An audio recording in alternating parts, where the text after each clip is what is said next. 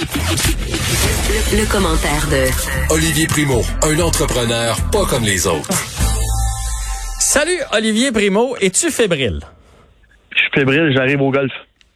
Écoute, fébrile. Non, moi, il y a quelque chose que je comprends pas. Je- le gars, il, gros- il roule en gros char, euh, fait de l'argent, il organise des événements, il est tout le temps sur le terrain de golf. Qu'est-ce que j'ai manqué, moi, dans la vie? Ben là, le beach club dans les cinq dernières années. Fait que là, j'ai eu une année, ça avait un été sabbatique, c'est pour ça que je, je me permets de jouer au golf, mais ça fait cinq étés que je vis pas l'été. J'en parlais avec mon père hier, il dit ça fait du bien, on te voit. C'est pas juste au beach club. Fait que euh, quand on a acheté le beach club, on pensait que c'était deux, deux fins de semaine, euh, deux, deux jours par semaine. Finalement, c'est sept jours par semaine avec six mois de préparation. Fait que dans le fond, j'ai T'as oui, mérité tes vacances. Je chiale pas, là. Exactement. Je chiale pas parce que j'ai un bel été, mais je peux pas la vivre avec mes amis et ma famille. Puis là, cette année, j'en profite. Fait que. Anyway, anyway, ta PCU rentre, fait que tu peux bien te permettre de jouer ça. au golf. C'est ça. C'est ça. Je garde, je garde mon, je garde mon retour d'impôt tout de suite prête. hey, t'as-tu bien joué au golf? Euh, je m'en vais, là. J'arrive, là. Mes amis sont, sont allés chercher le cart, là. Je les attends dans l'auto. Fait que je fais ma, je fais mon, mon, mon- ma petite chronique, puis après, je, je vais essayer d'aller bien jouer. Mais non, mais tu regardes pas le match. Non, j'ai pas le temps après-midi. Mais oui, j'ai le temps, mais je, je l'écoute. J'étais un peu déçu, à, à vrai dire. On le savait. Mais Ben voyons, toi, tu regardes pas le match, euh, peut-être le dernier match des Penguins de Pittsburgh cet après-midi à 4 heures. Le dernier match des Penguins de Pittsburgh, je m'en fous un peu. Si c'était le dernier match des Canadiens, ça serait une autre affaire. Mais euh, on y va-tu une petite prédiction avant de commencer à parler de, de mon sujet très léger de la journée? Bien sûr. Vas-y. J'y vais encore pour un 3-2 Canadien but des heures. OK, mais là, c'est- 3-2 Euh, Canadiens, but désert, ça marche pas ton affaire. Je sais pas pourquoi que les Pingouins enlèveraient leur goaler à 2-2. Hey, on voit que tu connais pas ça ben ben. J'ai mon 72 là, qui s'en vient dans la tête. Là. Je J'étais concentré. Non, un 3-2 Canadien et Drouin va encore marquer aujourd'hui. Je le sens. Bon, là, là, ça me mélange parce que, à date, toutes tes prédictions se sont avérées fausses. fait que là, j'ai envie de prendre pour les Pingouins parce que, mais je pense que le Canadien va gagner. Mais Je- j'ai- lancé un petit débat hier, euh, ce matin en me réveillant sur Twitter et j'ai écrit j'ai rêvé qu'on était à une game, euh, à une partie d'éliminer les pingouins et de perdre toutes les chances de repêcher de la première. Et là, dans les commentaires, je m'attendais à me faire détruire et c'est vraiment partagé. Encore une fois, le monde, ils le savent pas, là. On veut-tu gagner? On veut-tu perdre? Euh, on veut-tu avoir au moins une chance? Puis dans le fond, si on, si on perd et on n'a pas la première, on n'est pas plus avancé. Parce que oui, c'est une, belle cuvée, mais la première, il y en a un à toutes les dix Je suis tellement indécis en ce moment, puis je pense que tout le monde est comme ça. là. Ben moi c'est plus euh, puis je, je continue de vouloir que le Canadien repêche là, mais c'est plus je sais que les joueurs des Pingouins disent que là ils vont mettre la switch à on. Mais des Oui. fois là, ça se met pas aussi vite la switch à on. Le plus bel exemple, là, tu sais, des fois on voit une équipe qui mène 3-0, là tu t'assois là-dessus, là l'autre équipe revient, puis là tu es sur le banc, là, puis même dans vos ligues de garage c'est le même. Là tu fais, hey les gars, euh, on se recraigne puis on y va là, puis les jambes ils veulent pas revenir, là, ça, ça veut pas repartir, ça repart pas toujours comme on veut. Puis là il y a Tristan Jarry qui arrive dans le filet, il a pas Oui. gardé les filets depuis la semaine de relâche. Je trouve qu'il y a beaucoup de points d'interrogation, au- puis j'ai vraiment l'impression que les Pingouins vont s'en mordre les doigts en se disant on les a pris à la légère et on a commencé notre série trop tard. Je pense que le Canadien va éliminer les Pingouins à mon grand désarroi. Ça, je trouve ça vraiment bizarre en passant, là, qu'ils changent de gardien de but. Là, je comprends qu'ils veulent donner un, petit boost, là, mais je veux dire, l'autre, il a tellement d'expérience. Les, les gars sont habitués de jouer devant lui.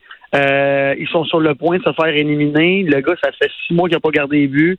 Euh, je, je, Je, je vais, je te la donner la réponse, Olivier. J'ai entendu ça un peu, la réaction de certains joueurs des Pingouins. Puis si tu regardes comme il faut, entre autres sur le but de Petrie, là, ok, si tu regardes la réaction de Chris Letang, Chris Letang, là, il donne, un- c'est lui qui donne le double échec à Paul Byron là pour euh, que Paul Oui. Byron part des patins puis il aboutit sur sa visière, là, ok?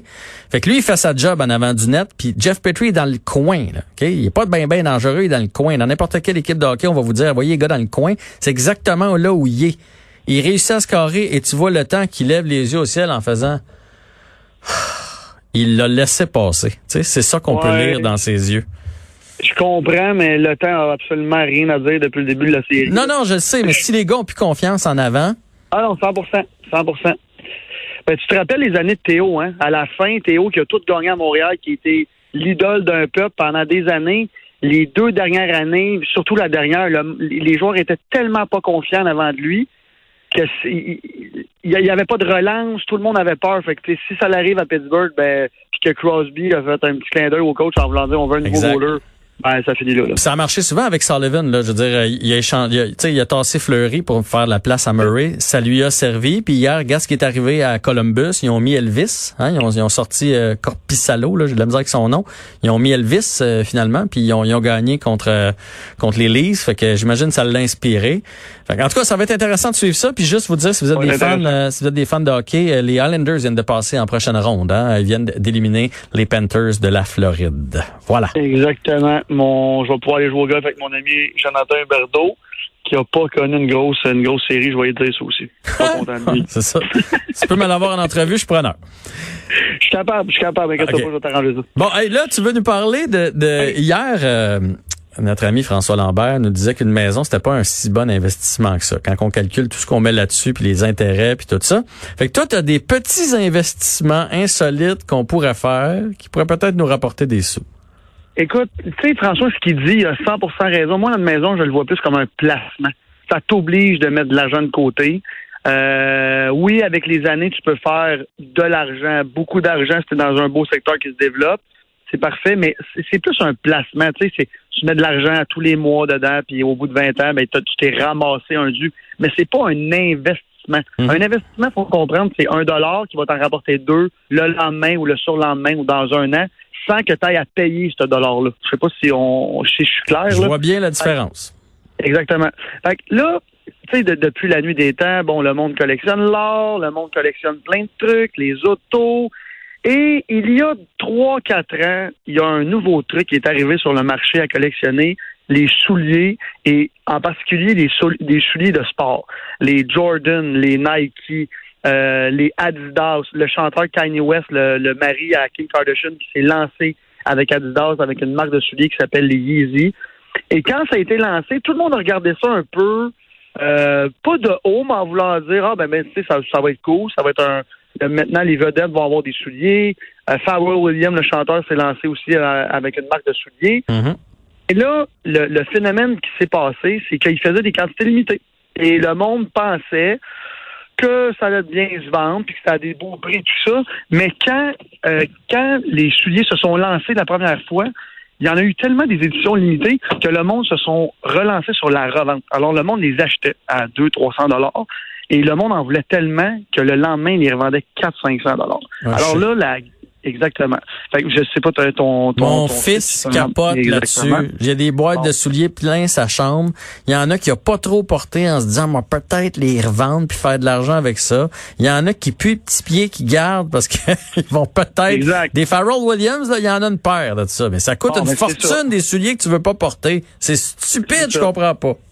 Exactement. Fait que là, on appelle ça un on appelle ça un investissement et là, le soulier, comme que ton, ton fils parle, le Farrell Williams, qui est extrêmement rare, euh, quand tu l'as porté, oui, tu peux le revendre, mais beaucoup moins cher. Mais là, le monde, ce qu'ils font, c'est qu'ils achètent beaucoup de paires. Fait qu'ils en achètent 10 quand ils sortent et ils en mettent 9 à vendre. Ils gardent la, la, la, paire de souliers qu'ils ont, qui, ont, qui portent et le reste, c'est du profit net. Là, c'est sûr que ton fils le fait à petit niveau. Moi aussi, je suis un grand amateur de souliers. Je dois avoir 200 paires de souliers chez nous. Mais moi, je les porte. Fait que ça, ça c'est pas un bon investissement. Mais pour le monde qui ont les contacts pour acheter des souliers, parce que là, ça, c'est l'autre truc. Les souliers sont tellement en demande que quand ils sortent, mettons, il y a 5, 5, 50 000 paires qui sortent sur le marché, il faut que tu aies un contact pour les acheter. Ouais. Fait que quand tu as des contacts, là, après ça, c'est toi qui indiques le prix parce qu'il y en a pas sur le marché. Ouais, il est même allé à un truc à Montréal là, de, de oh, euh, comme euh, comme le, le, le, voyons le salon de l'auto mais c'est le salon du running shoe puis du t-shirt là. Il est allé là pour euh, ben, tu peux tu peux revendre tes affaires. Il est, il est parti avec un sac. Je pensais qu'il allait revenir avec un sac. Il est parti avec un sac imagine. Exactement exactement. Puis juste vous donner euh, l'ampleur là de l'investissement. Moi j'ai des amis qui ont acheté pour 2 300 000 dollars de souliers l'année passée qui ont jamais payé. Et leurs souliers en ce moment ont du rendement de, 30, de 35 à 40% c'est un investissement et c'est un placement gigantesque. Il n'y a pas personne en ce moment qui peut dire que sa banque lui place un placement à 35% C'est un peu jouer à la bourse en voulant dire qu'il faut que tu connaisses vraiment ça. Mais maintenant, tu peux tellement bien t'informer sur Internet que c'est facile. Et il y a des nouveaux souliers qui sortent à tous, tous les jours. Et ça fait drôle à dire. Mais là, moi, je suis en train de penser de diversifier mon portefeuille et vraiment d'investir dans les souliers, les mettre sur une tablette, puis un an, six mois, ou peu importe quand ça va sortir, euh, quand ça va se revendre, le prix va avoir augmenté. Dernier exemple pour les souliers, il y a deux semaines, euh, Michael Jordan, qui possède la, des souliers avec Nike, mhm. ont sorti une collaboration avec Dior. Alors, il y avait 8000 paires sur la planète. Ils ont fait, euh, ils sont sortis en vente à 2500. Puis en ce moment, cette paire-là vaut entre 15 et 20 000 dollars US. Fait que juste te dire comment c'est la folie, folie du soulier. Fait qu'on a eu l'or dans le temps, on a eu les teintes dans le temps de nos parents qui avaient ça, il y en a qui en avaient. Là, en ce moment, c'est le soulier. Et là, depuis un an, c'est tellement compliqué d'avoir des souliers que le monde se sont remis à collectionner des cartes de sport. Et là, en ce moment, depuis 6 à 8 mois, la carte sportive, que ce soit basketball, hockey, tout, tout ce qu'on avait dans les années 80-90, c'est revenu au top, top, top. Et pourquoi? Euh, l'acteur Mark Wahlberg, que tout le monde connaît un peu, euh, a commencé à parler de ça à ses 25 millions d'abonnés, qui se relançait dans la carte et que s'il y avait un million à investir, il aimerait mieux investir dans les cartes de basketball parce qu'en ce moment, pour les jeunes, le basketball, il n'y a rien de plus gros. Mm-hmm. Et qui a acheté une maison. Fait la, les réseaux sociaux se sont enflammés, le, le, le, la demande pour les cartes sportives s'est enflammée et en ce moment, le basketball, c'est la folie furieuse. Fait que si tu peux aller t'acheter une boîte, en ce moment, c'est comme les souliers, tu peux même plus trouver de boîte de cartes à ouvrir, les paquets. Si, admettons, tu, tu trouves une carte, une boîte de cartes l'année recrue de LeBron James, on va dire, le monde n'ouvre même pas la boîte et vend ça 20 à 30 000 la boîte fermée parce qu'ils supposent que peut-être il y a une LeBron James dedans ben qui vaut 250 000 US. Non, Jean-François, c'est, c'est un truc complètement débile. Et là, je suis embarqué dans cette folie des cartes-là il y a deux ça semaines. tu m'as envoyé une vidéo que tu achetais des cartes cette semaine. Exactement. Et le conseil que j'ai à donner à tout le monde et que tout le monde donne à tout le monde dans le monde de la carte, il faut que tu investisses dans un sport que tu connais. Le problème du hockey ici, c'est que c'est tellement un petit marché mondial, le hockey, que oui, les Sidney Crosby recrues, les Alexander Ovechkin recrues valent cher. Je suis dans un paquet à 5 piastres, ça vaut 1500 dollars, mais il n'y a pas d'acheteurs pour ça. En ce mhm. moment, parce qu'il n'y a pas assez. Mais là, le truc, moi, je capote sur Tiger Woods, tout le monde le sait, je tripe sur le golf.